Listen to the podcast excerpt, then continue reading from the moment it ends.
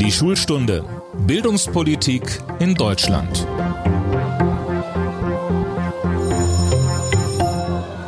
Hallo zu unserem Podcast Die Schulstunde. Mein Name ist Tobias Peter und ich arbeite im Hauptstadtbüro des Redaktionsnetzwerks Deutschland. Das ist unsere achte Folge und wir haben zum ersten Mal eine Parteivorsitzende zu Gast. Sie ist, was ungewöhnlich in der Spitzenpolitik ist, eine Parteivorsitzende, die sich schon lange vor Corona intensiv für Bildungspolitik interessiert hat und übrigens auch für Digitalpolitik. Die Rede ist von der SPD-Vorsitzenden Saskia Esken. Hallo, Frau Esken. Hallo, Herr Peter. Frau Esken, das Land befindet sich durch Corona seit einem Jahr im Ausnahmezustand. In den Schulen gibt es viel Distanz- und Wechselunterricht. Digitales Lernen ist, oft mehr schlecht als recht, in den Mittelpunkt gerückt. Was läuft gut in der Krise? Was funktioniert gar nicht? Was können wir für die Zukunft lernen? Darüber wollen wir reden. Sie waren selbst mal Elternvertreterin. Wenn Sie eine Schulnote dafür vergeben müssten, wie es mit der Bildung und den Schulen in Corona-Zeiten läuft, welche Note wäre das? Das Gute ist ja, dass Eltern ähm, äh, Forderungen aufstellen können, dass Eltern auch kritisieren können und auch unter, vor allem viel unterstützen müssen an Schulen. Aber Schulnoten vergeben, das ist nun nicht unsere Aufgabe ähm, gewesen. Deswegen würde ich davon auch absehen. Aber Sie haben natürlich recht, ähm, äh, dass jetzt im, im letzten Jahr ähm, äh, nicht alles rund gelaufen ist. Es hat natürlich mit der Ausnahmesituation zu tun und mit, dem, äh, mit, den, äh, mit der fehlenden Ausstattung und viele andere Dinge, über die wir möglicherweise noch sprechen werden. Ähm, richtig doll gelaufen ist es nicht und Eltern ähm, empfinden, glaube ich, Homeoffice plus Homeschooling gerade im Moment äh, nicht, als, äh, nicht als tolle, to tollen äh, familiennahen Zustand, sondern eher als eine krasse Überlastung. Damit deuten Sie schon an, es läuft nicht alles perfekt. Bildung ist Ländersache. Die SPD ist, äh, wenn ich richtig gezählt habe, an elf Landesregierungen beteiligt. Sie stellen äh, siebenmal die Regierungschefin oder den Regierungschef in acht Ländern den zuständigen Kultusminister oder die zuständige Kultusministerin. Rudi Carell hat gesungen und schuld daran ist nur die SPD. Das wäre dann sicher auch übertrieben. Aber müssen Sie nicht auch als SPD-Chefin sagen, dass an ganz vielem, was jetzt nicht funktioniert, die SPD eine gehörige Mitschuld trägt? Ja, die SPD als Partei hat sicher keine ähm, äh, äh Mitschuld, äh, dass unsere KultusministerInnen ähm, äh, dort mitwirken und natürlich auch die MinisterpräsidentInnen. Das ist schon, das ist schon richtig, aber genau aus dem Grund, weil ähm, es nicht darum gehen kann, ähm, äh, jetzt äh, die Schuld hin und her zu schieben, habe ich ja mit, gemeinsam mit Frau Merkel äh, die KultusministerInnen alle nach, äh, nach Berlin gebeten. Wir haben uns in den Kreis gesetzt und haben überlegt, was können wir tun, damit es besser wird.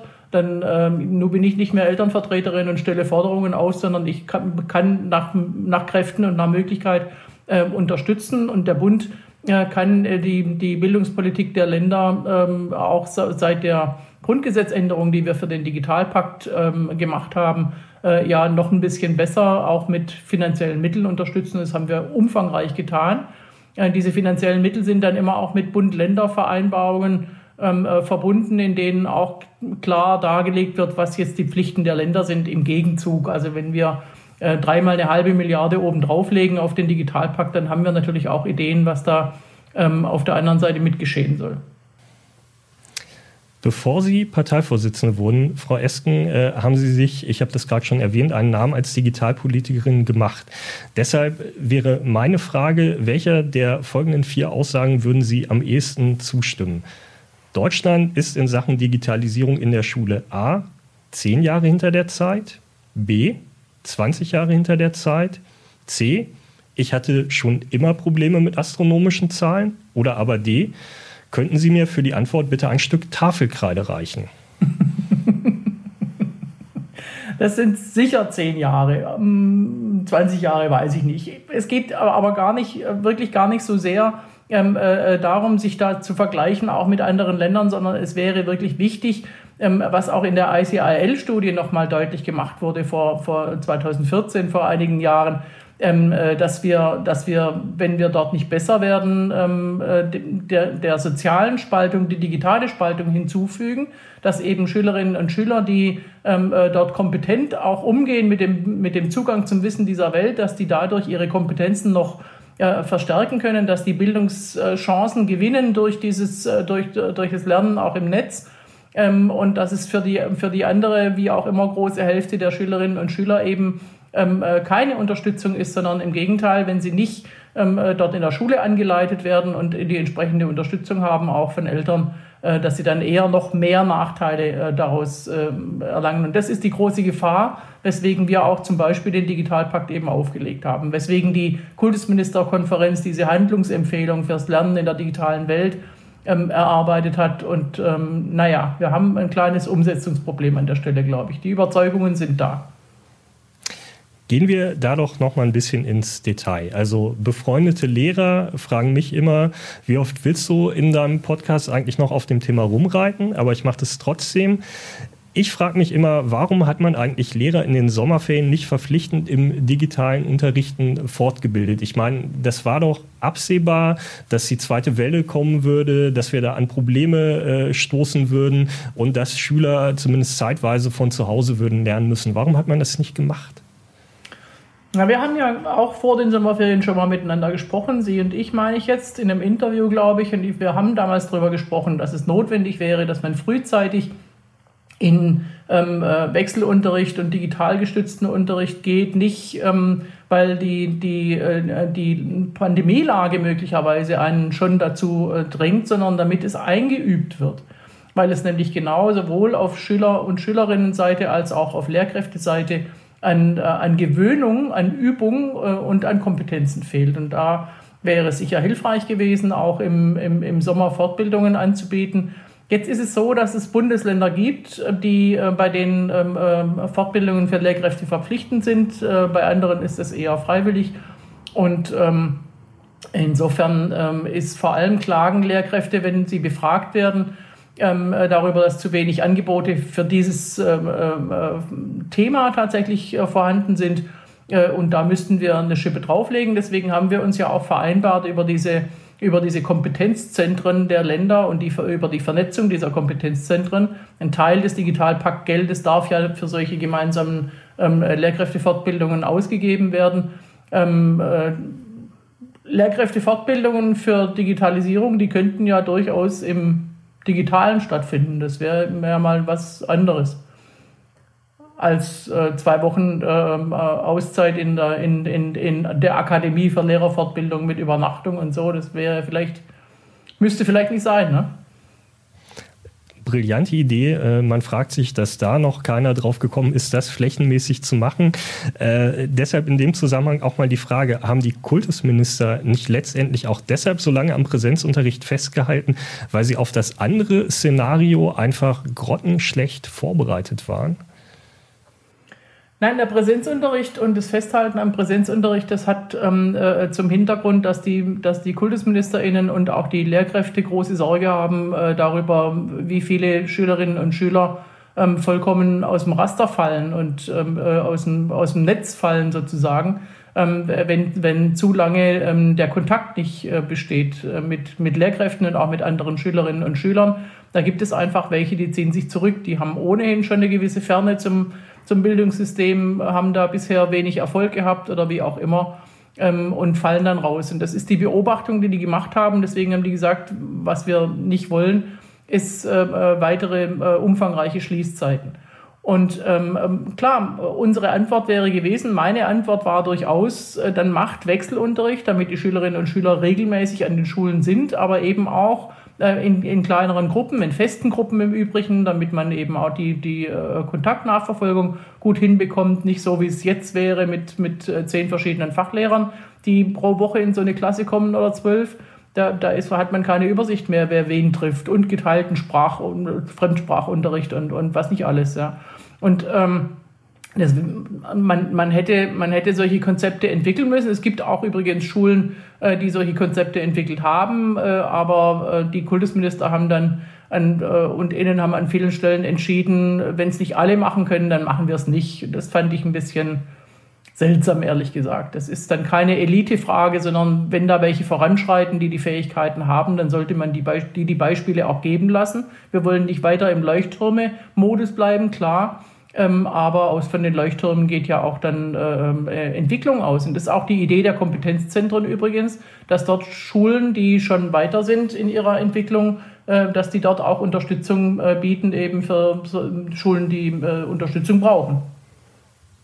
Ich bin jetzt tatsächlich auch der Letzte, der den Wert des Präsenzunterrichtes bestreiten würde. Trotzdem ist eben gleichzeitig die Frage, ist es eben tatsächlich nicht doch so, dass man das an einigen Stellen auch vorgeschoben hat, dass es eben doch auch daran lag, dass man das andere Szenario einfach gar nicht richtig hinbekommen hätte. Ja, natürlich sind die Mängel vorhanden. Das sind die Mängel an Ausstattung, ähm, Schülerinnen und Schüler, die zu Hause keinen kein, ähm, kein Internetanschluss haben, die keine Endgeräte besitzen, äh, die dann gar nicht mitmachen können, wo auch die Unterstützung zu Hause fehlt. Ähm, äh, wer, wer, Homeschooling begleitet, ist sich ja auch darüber im Klaren, ohne entsprechende Begleitung der Eltern kann es eigentlich nicht funktionieren. Und, ähm, und äh, die ist natürlich nicht überall gegeben. Die Leute müssen arbeiten gehen. Ja? Und insofern, das, das ist schon klar, dass, äh, dass damit auch ein, ein, ein Fehlen an auch Kompetenzen bei den Lehrkräften und, und Fähigkeiten an den Schulen auch ähm, offengelegt wurde, natürlich.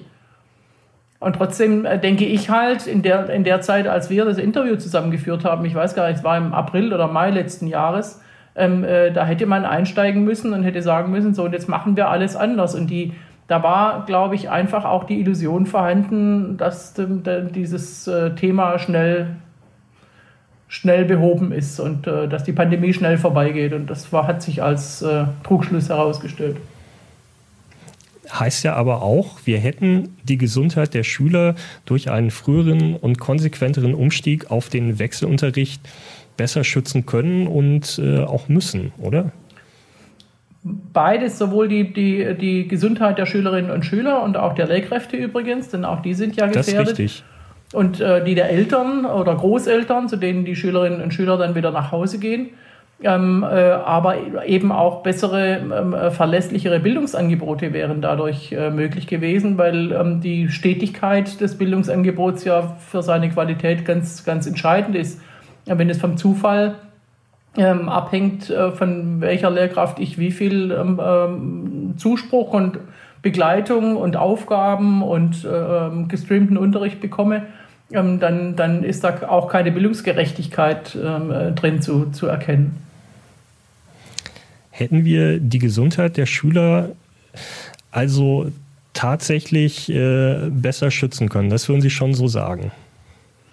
Ich würde sagen, wir, wir, wir hätten ähm, also beides, sowohl die Gesundheit als auch die, die Bildungsqualität äh, besser ähm, herstellen können, wenn wir von Anfang an durchgängige Konzepte gehabt hätten, die nicht ähm, äh, nur bei einer Inzidenz von über 200 gelten, sondern die jetzt einfach mal als Regel gelten, damit man ähm, übers Jahr auch eine Stetigkeit hinbekommt. Heißt das dann auch, wir öffnen die Schule gerade vielleicht zu früh?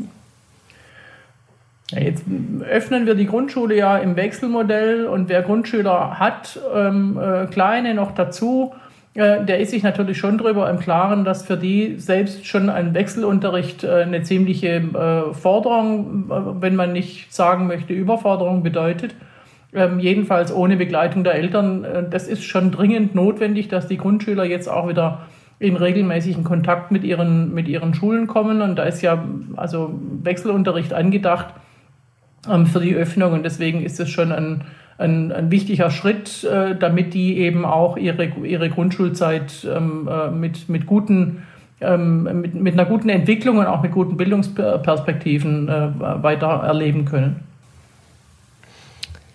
Die Bundesbildungsministerin Anja Karliczek hat in einer unserer letzten Podcast-Folgen gefordert, der Bund müsse bei den Schulen mehr mitgestalten können.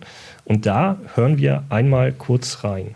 Die Pandemie legt gerade sehr, sehr deutlich offen, wo wir vielleicht auch über althergebrachte Strukturen noch mal reden müssen. Wir müssen einfach auch diese Frage einmal stellen, ist eigentlich in der digitalen Welt unsere regionale Verteilung, unsere also eine mangelnde Schnittstelle zwischen Bund und Ländern, ist das eigentlich das richtige System? Jetzt kann ich mir wünschen, dass ich mir die Frage vorher offensiver gestellt hätte. Wir brauchen, wenn wir so eine Art Zusammenarbeit organisieren wollen, wie wir sie für die Hochschulen haben, dann brauchen wir am Ende irgendwann eine Grundgesetzänderung. Aber dafür brauche ich Mehrheiten, dafür brauche ich zwei Drittel Mehrheiten, dafür muss ich werben. Jetzt wollen wir einmal kurz festhalten, dass ja doch zumindest ein leicht selbstkritischer Ton bei Frau Karliczek zu hören ist, nämlich, dass man sich um diese Frage schon früher hätte kümmern sollen. Noch drängender ist für mich aber die Frage, Frau Esken, sehen Sie es genauso wie die Bundesbildungsministerin? Muss der Bund mehr mitgestalten können und machen Sie dann also mit bei einer Grundgesetzänderung? Also da muss ich jetzt ähm, äh, zunächst mal ein Zitat abwandeln. Ähm, äh, was macht Frau Karliczek eigentlich beruflich? Die ist doch Bundesbildungsministerin. Und wenn sie der, den Eindruck hat, dass wir dringend an den Strukturen was ändern müssen und dass dazu eine Grundgesetzänderung notwendig äh, wäre, dann ähm, ähm, staune ich darüber, weil da habe ich bisher noch gar nichts von gehört. Ähm, insofern kann sie auch schlecht beurteilen, ob sie dafür Mehrheiten hätte oder nicht, weil sie es noch nie ausgesprochen hat, außer bei Ihnen.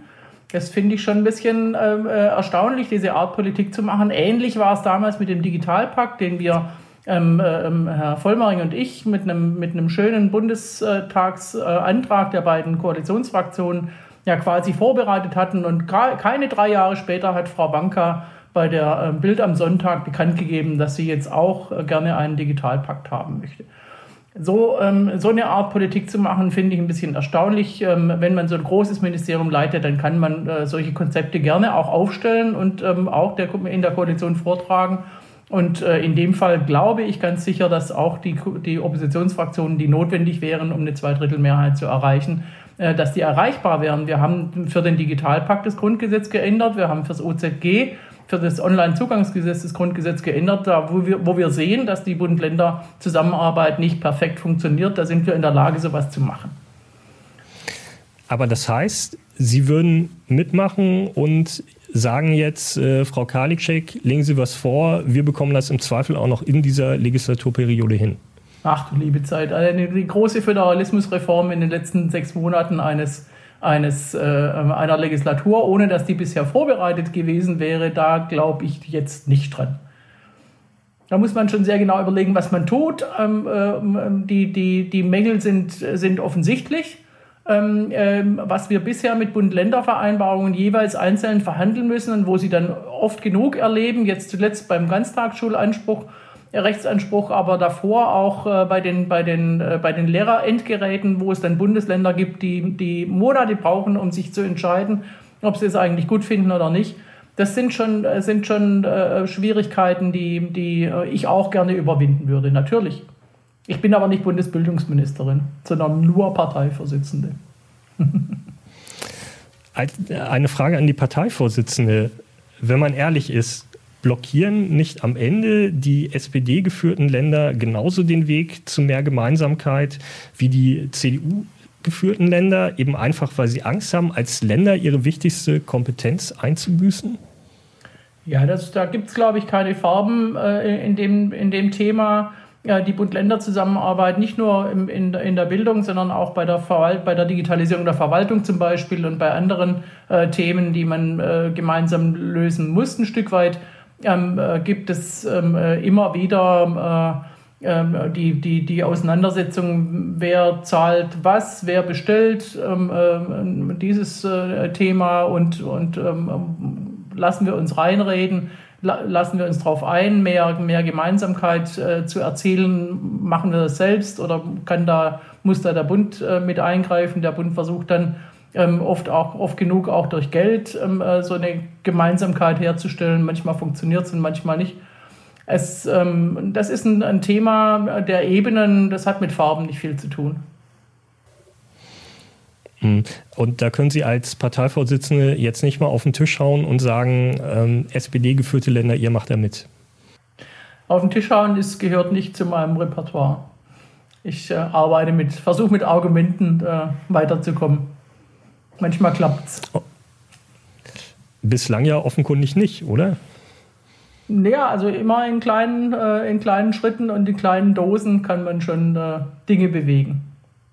Mit dem Jugendforscher Klaus Hogelmann habe ich in der vergangenen Folge darüber gesprochen, wer die Verlierer der Corona-Krise in der jungen Generation sind. Und auch da wollen wir einmal ganz kurz reinhören. Die Corona-Krise, wie viele Krisen davor auch, hat die Gesellschaft gespalten, hat die Schwachen schwächer gemacht. Das gilt auch für die junge Generation. Und ähm, diejenigen, die schon vor der Corona-Krise ähm, sozial randständig waren, die sind jetzt noch weiter weggebrochen. Frau Esken, es ist wenig überraschend, unter den Einschränkungen im Schulbetrieb leiden natürlich zuerst diejenigen, die zu Hause nicht so gut gefördert werden können, die womöglich nicht mal einen ruhigen Platz zum Lernen haben. Die Gewerkschaft Erziehung und Wissenschaft fordert deshalb, in diesem Schuljahr dürfe niemand sitzen bleiben. Unterstützen Sie die Forderung? Ich finde es wahnsinnig wichtig, dass wir jetzt von einer Generation Empowerment sprechen, eine Generation, die sehr viel Unterstützung braucht, um gut aus der Krise zu kommen, mit die Perspektiven entwickeln kann, ähm, äh, die sie im Moment nicht sieht. Ähm, und das gilt nicht nur für Benachteiligte, aber natürlich insbesondere für Benachteiligte äh, Jugendliche, das stimmt schon ähm, äh, Schülerinnen und Schüler, da hatten wir vorher auch schon drüber gesprochen, die zu Hause keine Unterstützung haben, die zu Hause keinen Arbeitsplatz haben, wo sie in Ruhe arbeiten können. Das hat auch damit zu tun, dass Eltern dann im Homeoffice daneben sitzen ähm, oder andere, andere ähm, äh, Kinder, Geschwisterkinder eben auch lernen müssen. Das ist, das ist schon besonders schwierig und da jetzt ähm, entsprechende Unterstützung zu geben, aber auch den Druck rauszunehmen durch so eine Regelung, es gibt jetzt keine Nichtversetzung, ähm, das wäre schon sehr hilfreich. Ähm, ich habe auch von ähm, unserer JUSO äh, neuen Bundesvorsitzenden Jessica Rosenthal die, die Forderung gehört, das Zentralabitur auszusetzen, sodass äh, Lehrkräfte eben auch darauf eingehen können mit den Aufgaben, die sie stellen für die Abiturprüfung, was überhaupt ähm, gelehrt und gelernt werden konnte jetzt im letzten, im letzten Jahr. Und das gilt natürlich auch für andere Abschlussprüfungen. Ich glaube, dass wir da ähm, sehr, ähm, sehr stark individuell und sehr stark auch unterstützend äh, vorgehen müssen, damit jetzt ähm, äh, der Übergang in die, in, die, äh, in die berufliche Orientierung, in die Berufsausbildung, ins Studium, äh, damit diese Dinge auch klappen und insgesamt äh, die, die Bildungsbiografie und auch die Entwicklung ähm, äh, entsprechend Unterstützung bekommen. Es geht immer viel um, äh, ähm, welchen Stoff müssen die jetzt nachholen. Ich finde das nicht so wichtig, ehrlich gesagt. Ich finde es wichtig, dass die Schülerinnen und Schüler, die jetzt unter auch Kontaktarmut und, und äh, äh, Abstand halten und all diesen Dingen leiden, unter denen wir auch leiden als Erwachsene. Aber für, für Schülerinnen und Schüler ist es, glaube ich, äh, äh nochmal ein Ticken schlimmer, äh, dass wir uns vor allem darum kümmern, äh, dass dort keine Entwicklungsschäden auch auftreten. Was ich eben tatsächlich auch eine wichtige Frage finde, ist diese Frage des Sitzenbleibens. Denn sind wir mal ehrlich, wen wird es treffen? Äh, diejenigen, die eben die Förderung nicht zu Hause bekommen, die zu Hause keinen vernünftigen Platz zum Lernen haben. Also muss man da jetzt nicht sagen, kein Sitzenbleiben in diesem Jahr. Ehrlich gesagt halte ich grundsätzlich nicht viel vom Sitzenbleiben, weil, weil ähm, äh, Teilleistungsschwächen oder oder eine schwierige Phase, die man gerade persönlich durchmacht oder was auch immer dahinter steckt, ja nicht dadurch behoben werden, dass man einfach ein Schuljahr wiederholt und dasselbe nochmal hört und möglicherweise äh, genauso wenig zugänglich dafür ist. In vielen Fällen dann denkt, ah, das habe ich ja schon mal gehört, muss ich mich nicht so reinhängen und dann noch in größere Schwierigkeiten gerät. Ich halte von dieser Vorgehensweise nichts. Ich halte was davon, dass man sich individuell mit, mit, den, äh, mit der Situation äh, der, der Schülerinnen und Schüler beschäftigt und äh, die entsprechende Unterstützung auch zuteil werden lässt. Wir haben ja im Bildungs- und Teilhabepaket ähm, auch Leistungen für, für, für Nachhilfe, Unterst Unterstützung, für Förderunterricht. Und ich würde mir sehr wünschen, dass äh, die, die, die Möglichkeiten, die dort gegeben sind, ähm, jetzt an den Schulen auch dazu führen, dass ähm, äh, Förderunterricht angeboten wird äh, und, und, und äh, gute Begleitung angeboten wird, auch aus diesen Mitteln des Bildungs- und Teilhabepakets. Das heißt aber, wenn man Ihnen die Möglichkeit gäbe, Sitzenbleiben auch generell abzuschaffen, würden Sie sagen, das würde ich machen. Da hätten Sie übrigens auch den Chef der PISA-Studie, äh, Andreas Schleicher, auf Ihrer Seite, der auch sagt, das ist völliger Blödsinn, auch außerhalb von Corona Leute sitzen zu lassen. Es ist teuer, die Leute verlieren Zeit, äh, sollte man alles bleiben lassen. Ja, das ist nicht das erste Mal, dass Herr Schleicher und ich einer Meinung sind. Das ist schon mal vorgekommen. Insofern wundert mich das nicht. Das ist, ich halte das einfach auch aus, äh, also pädagogisch und in Bezug auf die Entwicklung ähm, für, eine, für eine echt fragwürdige Maßnahme, die, die, die nicht wirkt. Wir müssen die Schülerinnen und Schüler anders unterstützen. Und wenn man sagt, das ist teuer, das stimmt natürlich, ähm, dann könnte man das Geld auch besser einsetzen. Sind Samstagsunterricht und Unterricht in den Ferien Optionen, um Lücken, die entstanden sind, die jetzt auch gerade unweigerlich entstehen, aufzuholen? Ja, das kann man alles machen. Ähm, wie gesagt, ich mache mir mehr Sorgen äh, über die Entwicklung der Schülerinnen und Schüler als jetzt über, über äh, ähm, Stofflücken. Am Ende geht es ja äh, zumindest in modernen Bildungsplänen und modernen Köpfen äh, nicht darum, Stoff in Kinderhirne zu füllen, sondern es geht um Kompetenzen und um Entwicklung und um, um, um Fähigkeiten, auch in dieser Welt im Wandel zu bestehen. Ähm, das heißt, ähm, äh, Schülerinnen und Schüler auch äh, darin zu bestärken, sich, äh, sich ähm, Inhalte und Kompetenzen selbst anzueignen, Selbstwirksamkeit zu erleben und diese wichtigen Dinge, die 4K des, der, der, des 21. Jahrhunderts, die Kommunikations- und Kollaborationsfähigkeiten, das sind für mich wesentliche, wesentliche Bestandteile. Da geht es nicht so sehr um, ist die letzte Lektion im Englischbuch schon durchgearbeitet, ja oder nein. Das ist nicht der Punkt. Sie haben jetzt auch mehrfach deutlich gemacht, es geht eigentlich gar nicht so sehr darum, den Stoff durchzubekommen. Verstehe ich Sie richtig, dass da auch das Abitur in diesem Jahr ein bisschen abgespeckt sein müsste, schon weil der Unterricht entweder ausgefallen ist oder nur unzureichend gegeben wurde? Ich, ich glaube, also wenn, dann gilt es für alle Abschlussprüfungen, auch für die, die der anderen Schularten. Ähm, äh, dass man insbesondere in diesem Jahr individueller hingucken muss, äh, weil der, der Unterricht, der geboten wurde, ja sehr unterschiedlich äh, ist und deswegen muss man auch darauf Rücksicht nehmen. Das ist, ähm, bedeutet, dass auch zentrale Prüfungen, vergleichbare Prüfungen ähm, nicht, nicht hilfreich sind an der Stelle. Ich weiß, wozu die eingeführt wurden, um eben Vergleichbarkeit auch zwischen den Bundesländern und so weiter hinzubekommen, aber am Ende ähm, äh, wäre es jetzt in dieser Situation wirklich ungerecht, weil die, weil die, äh, die Vergleichbarkeit der, der, der, der Bildungsangebote ja nicht gegeben ist. Und zwar nicht zwischen Bundesländern, sondern zwischen Einrichtungen und zum Teil auch zwischen Klassen. Ja? Also ist ja abhängig von der Lehrkraft auch sehr stark.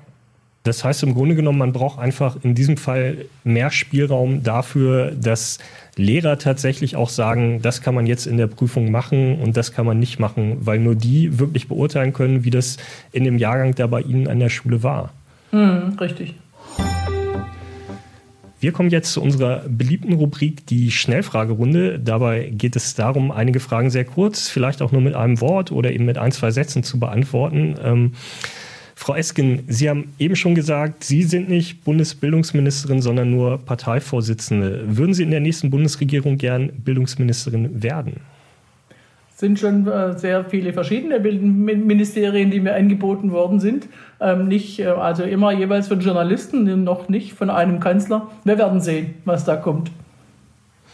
Das heißt, Sie würden lieber ein neu geschaffenes Digitalministerium übernehmen? Ja, da habe ich ja immer gesagt, das braucht man nicht. Das ist schwierig. Ne? Das, ich erinnere mich an Herrn Nebel, der gesagt hat, das Entwicklungsministerium müsste man abschaffen, dann hat er es übernommen. Das ist ein bisschen gefährlich, aber ähm, äh, tatsächlich kommt es darauf an, dass wir, dass wir äh, die Gesellschaft unterstützen bei der Transformation und da spielt Bildung und da spielt Digitalisierung eine große Rolle. Das ist schon sehr reizvoll, beides sehr reizvoll.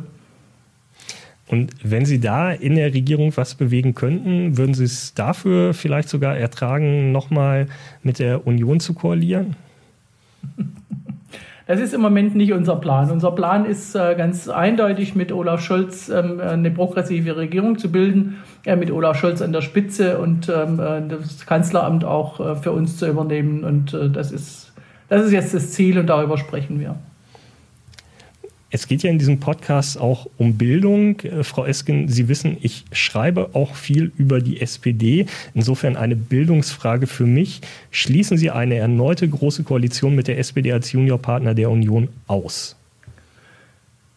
in diesem Zusammenhang möchten Sie gerne noch was dazulernen. Das ist äh, interessant. Also nach so vielen Jahren großer Koalitionen sind wir alle sehr, sehr ähm, ernüchtert in der Frage, was da noch gehen soll zusammen. Äh, wir können in diesen, dieses Land nicht weiter äh, äh, regieren ähm, mit, mit den Konservativen zusammen, die immer nur abwarten, äh, um zu reagieren auf Dinge, möglicherweise Dinge zu verändern, wenn mal 85 Prozent der Bevölkerung dafür zu gewinnen sind. Ähm, das ist nicht die Art und Weise, wie wir glauben, dass Zukunft gestaltet werden muss. Und deswegen brauchen wir eine progressive Regierung. Aber Sie schließen es aus, auf meine Frage ganz klar mit Ja oder Nein zu antworten, oder? Es gibt niemanden, wahrscheinlich sogar in der CDU, CSU, niemanden, der sich eine Fortsetzung dieser Koalition wünscht. Gut, dann gehen wir mal weiter. Sollten Lehrer früher geimpft werden als bislang geplant? Also insbesondere angesichts des, äh, der, der, Tatsache, dass AstraZeneca einen Impfstoff liefert, der nur für unter 65-Jährige verimpft werden kann, muss die Impfreihenfolge auch nochmal überdacht werden. Und äh, da sind Lehrkräfte, ErzieherInnen, aber auch die äh, ähm, Menschen, die in, in, Jugendhilfeeinrichtungen arbeiten oder in Jugendhäusern arbeiten, eng, engen Kontakt mit, mit, äh, mit, äh, mit Schülerinnen und Schülern und ähm, äh, Kindern, Jugendlichen haben ähm, äh, und oft den Abstand nicht halten können, äh, haben, müssen eine wichtige Rolle spielen. Sie waren selbst Elternvertreterin. Was ist nerviger, eine stundenlange Abenddiskussion mit anderen Elternvertretern oder eine SPD-Ortsvereinssitzung, die sich ewig zieht? Die ähm, äh, Elternvertretungssitzungen sind äh, viel, äh, viel äh, spannender und viel politischer, äh, als man sich das manchmal vorstellt. Und äh, so ist es auch in den, in den Ortsvereinssitzungen. In beiden Fällen ist es nervig, wenn man sich mit, mit Formalien beschäftigt und nicht mit Inhalten. und dagegen ähm, hilft nur eine gute Struktur. Und die ist nicht immer vorhanden die ist natürlich nicht immer vorhanden. Das ist eine Führungsfrage. Struktur ist immer eine Führungsfrage. Das heißt, in Gremien, wo Sie dabei waren, war die Struktur vorhanden? Ich bemühe mich um Struktur. Das, äh, ich bin da selber abhängig von. Vervollständigen Sie folgenden Satz. An Marge Simpson mag ich. An? An Marge Simpson mag ich. Marge Simpson ist ähm, die, die, Klam die Klammer, die ihre Familie zusammenhält. Und ähm, äh, sowohl in der Familie als auch in anderen Zusammenhängen äh, habe ich äh, äh mich für diese Rolle, äh, für diese Person im, im Simpsons-Spektrum äh, entschieden. Haben Sie jemals unser Lehrer Dr. Specht geschaut? Nein. Das Schöne am Thema Schule ist ja, dass jeder mitreden kann, weil er auch selbst mal in der Schule war. Jetzt ist es bei Ihnen so, dass Sie auch aus ganz vielen anderen Gründen mitreden können, es aber trotzdem auch spannend ist, ein bisschen auf Ihre Schulzeit zu blicken. Ich habe das Thema Simpsons gerade schon angesprochen, Frau Eskin. Sie sind ein Simpsons-Fan. Im Vorspann der Zeichentrickserie ist jeweils zu sehen, wie Bart Simpson zur Strafe ganz oft einen bestimmten Satz an die Tafel schreiben muss. Von ich darf meine Hose nicht mit anderen tauschen, über ich bin keine 32-jährige Frau, bis hin zu wer anderen auf den Sonnenbrand schlägt, ist unbeliebt. Was war Ihr schlimmster Streich als Schülerin und wie sind Sie dafür bestraft worden? Ich kann mich an keinen Streich erinnern. Ich war eigentlich eine ziemlich, also was jetzt Streiche anbelangt, eine ziemlich brave Schülerin ähm, äh, und auch im, im, Leistungs-, im Leistungszusammenhang. Eine, an eine Sache erinnere ich mich tatsächlich. Wir mussten in der dritten Klasse im Handarbeitsunterricht so einen, so einen Rock häkeln. Und ähm, da die, äh, die Zeit so war, dass die Röcke recht kurz waren, war eben dieser Rock auch recht kurz und wir sollten ihn natürlich auch tragen. Und das hat einen meiner Mitschüler dazu ähm, verleitet, ähm, äh, seine ähm, darunter zu fassen. Ähm, und ähm, ich, also nie im Leben habe ich spontaner reagiert als in dieser Situation und habe dem eine gesemmelt und das weiß ich noch wie heute. Und äh, das ist aber hoffentlich auch von allen anderen so begrüßt worden, oder? 30 Jahre später habe ich eine, eine, eine Mitschülerin äh, wieder getroffen, die mir gesagt hat, das hätte sie damals wahnsinnig beeindruckt. Ja. Mhm. Haben es Lehrer mitbekommen? Äh, es war im, im Flur, es ist möglich, aber ich habe es nicht in Erinnerung.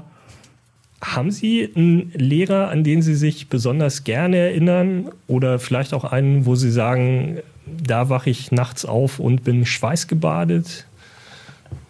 Nein, äh, ich hatte, äh, ich hatte tatsächlich wenig Leistungsprobleme, deswegen haben die Lehrkräfte auch, die, die gerne vielleicht Druck auf mich ausgeübt äh, hätten, ähm, keine Möglichkeit gehabt, denn das ist ja meistens der Schlüssel wie man, wie man äh, Schüler und Schülerinnen versucht, ähm, ähm, wieder auf die Spur zu bringen über Leistungsdruck. Das hat aber bei mir nicht funktioniert. Ähm, mein, mein Deutschlehrer, äh, der äh, am, am, Gymnasium äh, hat, mich, hat mich stark unterstützt, ebenso wie mein, wie mein Geschichte. Das waren Leute, die, die, äh, die viel beigetragen haben, dadurch, dass sie einen ernst genommen haben, dass man sich entwickeln konnte. Hm.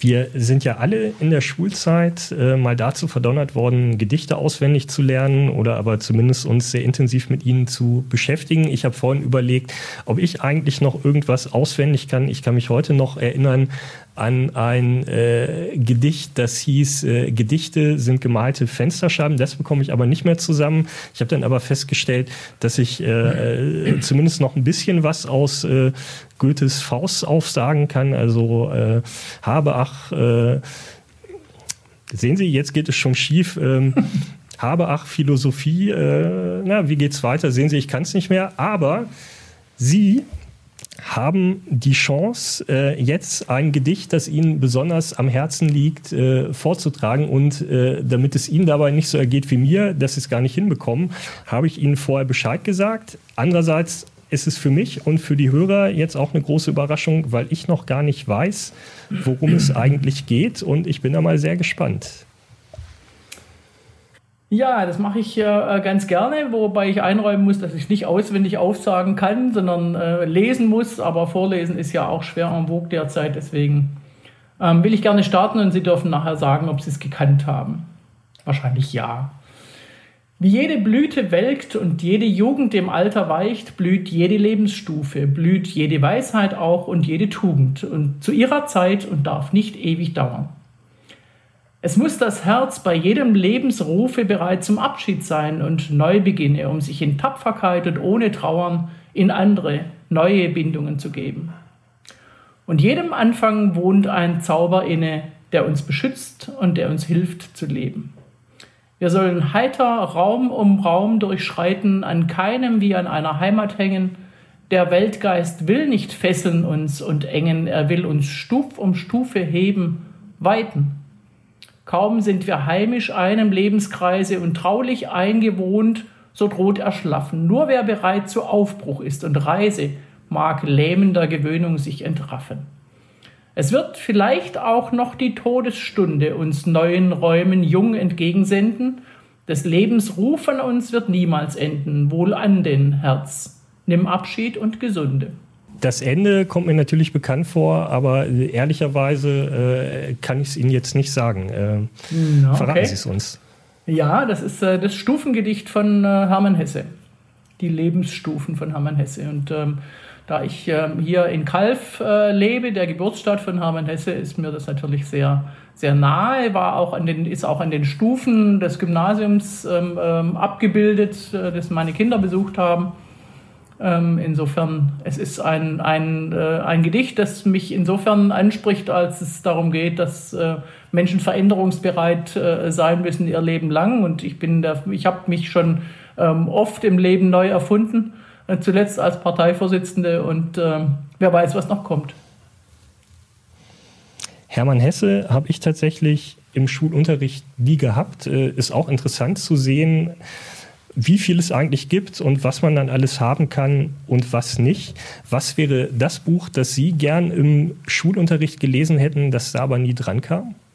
Puh, weiß ich gar nicht. Das, es gab damals eine Auseinandersetzung zwischen, äh, zwischen sehr konservativen Eltern und, und, äh, und Lehrkräften, ob man jetzt die Klassiker lesen muss oder ob es auch mal ähm, äh, was Neues äh, sein darf. Wir waren, wir waren sehr äh, ähm, divers und wir durften auch selber wählen und vorschlagen. Ich könnte nicht sagen, dass ich da, dass ich da was verpasst hätte. Und wenn nicht, dann habe ich es selbst gelesen.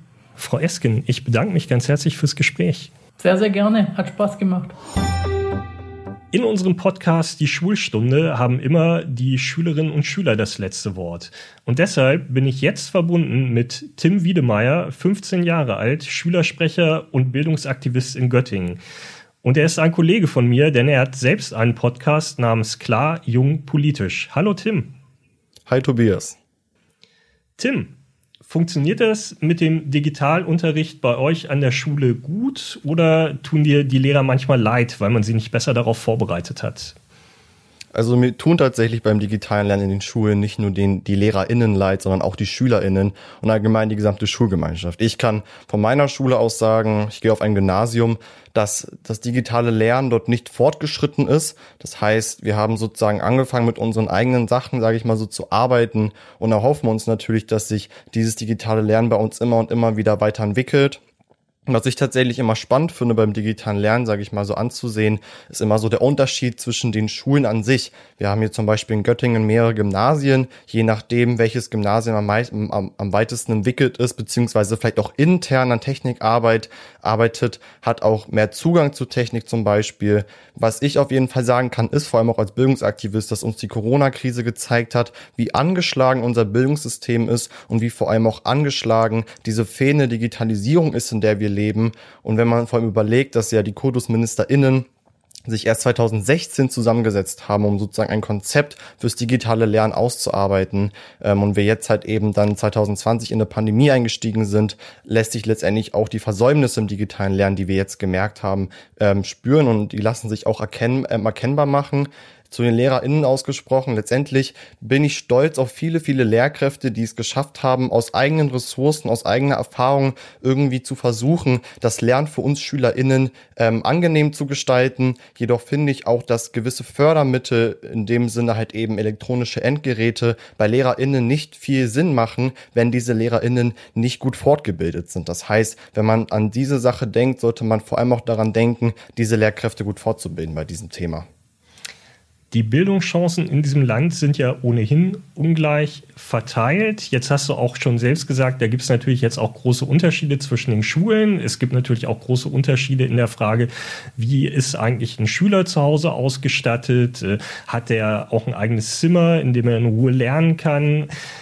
Nimmt also die Bildungsungerechtigkeit in der Corona-Krise drastisch zu oder was beobachtest du da? Also was ich beobachten kann, das habe ich auch gerade eben schon erwähnt, dass die Corona-Krise uns gezeigt hat, vor allem in der, im Bildungssystem und vor allem in der Bildungspolitik, welche Probleme wir eigentlich haben. Bildungsungerechtigkeiten, soziale Ungleichheiten in Schulen, das war ein Problem, das hatten wir schon vor der Pandemie und das war ein Problem, was auch schon vor der Pandemie unterschätzt wurde. Und dieses Problem wurde sozusagen in der Pandemie viel größer und hat uns wirklich die Dimension gezeigt, wie hart tatsächlich diese soziale Ungerechtigkeiten, diese Bildungsungleichen, Ungleichheiten uns treffen können das, wo sozusagen meine, ähm, dort, wo sozusagen meine Gedanken am meisten sind, sind vor allem die SchülerInnen aus den sozial schwächeren Familien. Letztendlich im ersten Lockdown, in der ersten Homeschooling-Phase, war ein ganz klar eigentlich alle Personen, die irgendwie im Bildungssystem aktiv waren und auch in der Schulgemeinschaft aktiv waren, mit dieser Situation ganz klar überfordert. Es gab viele engagierte LehrerInnen, viele engagierte Schulleitungen, aber auch viele engagierte SchülerInnen, die sich gesagt haben, ich möchte diese Leute unterstützen, die vielleicht nicht den Zugang zu elektrischen Endgeräten haben oder die vielleicht nicht den Raum haben, um zu lernen. Letztendlich, wenn man sich das betrachtet, dass wir SchülerInnen jetzt hier zu Hause sitzen, und unabhängig von der Umgebung bei uns zu Hause den Lernfortschritt, den wir eigentlich in der Schule machen sollten, beibehalten sollten, finde ich persönlich, dass das eine Anforderung ist, die an uns gestellt wird, die von den PolitikerInnen über die leichte Schulter genommen wird. Es wird gesagt, ja, die SchülerInnen, die kriegen das schon hin. Letztendlich, das, was rauskommt in der Realität, sind zunehmende psychische Erkrankungen beziehungsweise psychische Auffälligkeiten bei Kindern und Jugendlichen. Das hat vor allem die COPSI-Studie des Uniklinikums Hamburgs gezeigt, dass jetzt auch vor allem in der zweiten Welle, sage ich mal so, mehr Kinder und Jugendliche an psychische Krankheiten und psychische Auffälligkeiten, sage ich mal so, erleiden. Und das ist nur einer sozusagen der ähm, Ergebnisse beziehungsweise der Resultate vom Homeschooling, vom Distanzlernen und vor allem auch vom nicht unterstützt werden. Ähm, da liegt es nicht an den Schulleitungen, da, geht's, da, da liegt es nicht an den Lehrkräften. Die machen alle ihren Job, die versuchen das Beste draus zu machen, die sind für uns da. Da liegt es wirklich an der Politik, die bei diesem Thema zu wenig hinschaut und auch bei diesem Thema zu wenig fördern möchte. In der Corona-Krise ist Unterricht ausgefallen, Digitalunterricht, äh, du hast es gerade gesagt, ist äh, längst nicht immer so gut, wie er sein sollte. Wäre es da nicht fair zu sagen, in diesem Jahr darf niemand sitzen bleiben? Das ist tatsächlich eine Aussage, ähm, wo ich persönlich finde, dass, dass auf jeden Fall erstens darüber diskutiert werden soll. Da man muss sich natürlich überlegen, wir SchülerInnen und auch allgemein, ähm, dass die, die, die gesamte Schulgemeinschaft, auch das gesamte Bildungssystem ist nicht darauf ausgelegt, in einer Pandemie zu funktionieren. Wir haben letztendlich diese Pandemie gehabt und wir mussten lernen, wie wir damit umgehen.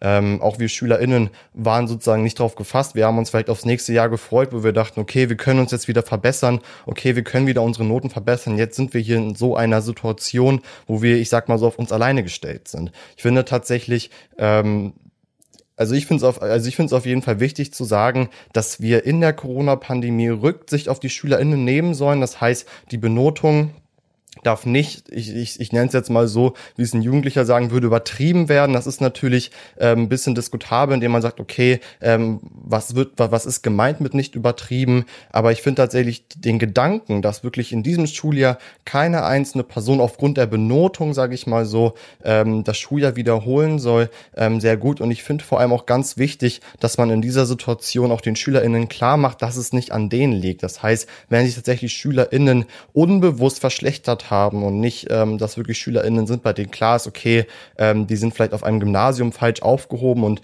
werden vielleicht auf einer Realschule oder hier in Niedersachsen sind es die Gesamtschulen besser gefördert ähm, aber allgemein die Diskussion über, über, über, über das Sitzen bleiben, ich glaube, das soll auf jeden Fall noch geführt werden. Und ich glaube, jetzt vor allem im zweiten Halbjahr, was ja startet, eine, ein Diskussionsthema, was angefangen werden kann ähm, und da auf jeden Fall geschaut werden muss, okay, allgemein, wie entwickelt sich die gesamte Lage, wann gehen wir eigentlich wieder in die Schule, wann fängt Szenario B oder vielleicht sogar Szenario A an und ab dahin kann, ähm, kann man das dann auf gewisse Art und Weise abwiegen.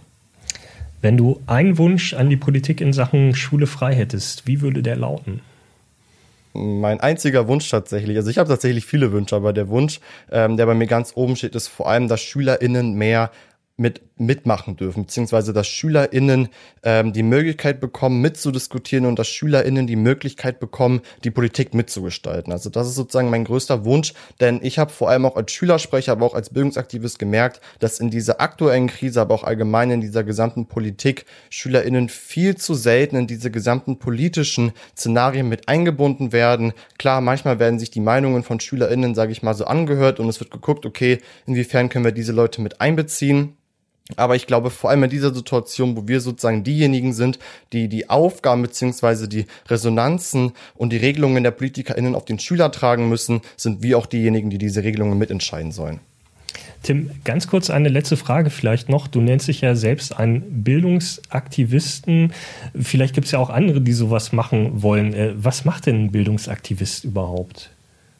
Ich werde tatsächlich öfters gefragt, Jo Tim, was machst du eigentlich als Bildungsaktivist? Weil wir leben ja eigentlich in einem Deutschland, wo ja Bildung für jeden selbstverständlich ist, wo ja gesagt wird, okay, wir haben Schulen und die Schulen sind in Anführungsstrichen gut, sage ich mal so, organisiert. Da gibt es nicht zu bezweifeln. Die Hauptaufgaben eines Bildungsaktivisten sind es erstmal, das Bildungssystem zu kritisieren, sich wirklich, sage ich mal, so Sachen rauszusuchen und zu sagen, okay, genau das kritisiere ich, aber gleichzeitig setze ich genau dafür neue Anforderungen, weil ich sozusagen als Schüler ähm, ja mittendrin im, Bildungs ähm, im Bildungssystem bin, ich auch als Schüler am besten einschätzen kann, okay, wie laufen Sachen, und ich glaube wirklich, die Arbeit eines Bildungsaktivisten unterscheidet sich zum Beispiel zur Arbeit zu einem Schülersprecher oder allgemein Personen, die sich in der Schule engagieren, dazu, dass wirklich Bildungsaktivisten eigentlich nur darauf ausgelegt sind, beziehungsweise unsere Arbeit eigentlich nur daraus besteht, zu kritisieren, die Politik aufmerksam zu machen und wirklich immer auf die Füße der PolitikerInnen zu treten und zu sagen, das muss besser gemacht werden, das muss man ändern. Und wir BildungsaktivistInnen ähm, setzen vor allem auch immer die Meinung, beziehungsweise versuchen die Meinung in der gesamten Schulgemeinschaft Gesellschaft mit einzubinden, SchülerInnen, LehrerInnen, Eltern ähm, und versuchen halt eben dann daraufhin ein Bildungssystem zu gestalten, was auf jeden Fall verbessert werden muss. Tim, vielen Dank fürs Gespräch. Danke, Tobias. Das war die achte Folge unseres Podcasts Die Schulstunde. Hören Sie beim nächsten Mal gern wieder rein. Ich würde mich freuen. Abonnieren Sie uns vielleicht auch auf der Podcast-Plattform Ihres Vertrauens. Dann bekommen Sie es immer mit, wenn die neue Folge da ist. Und tschüss.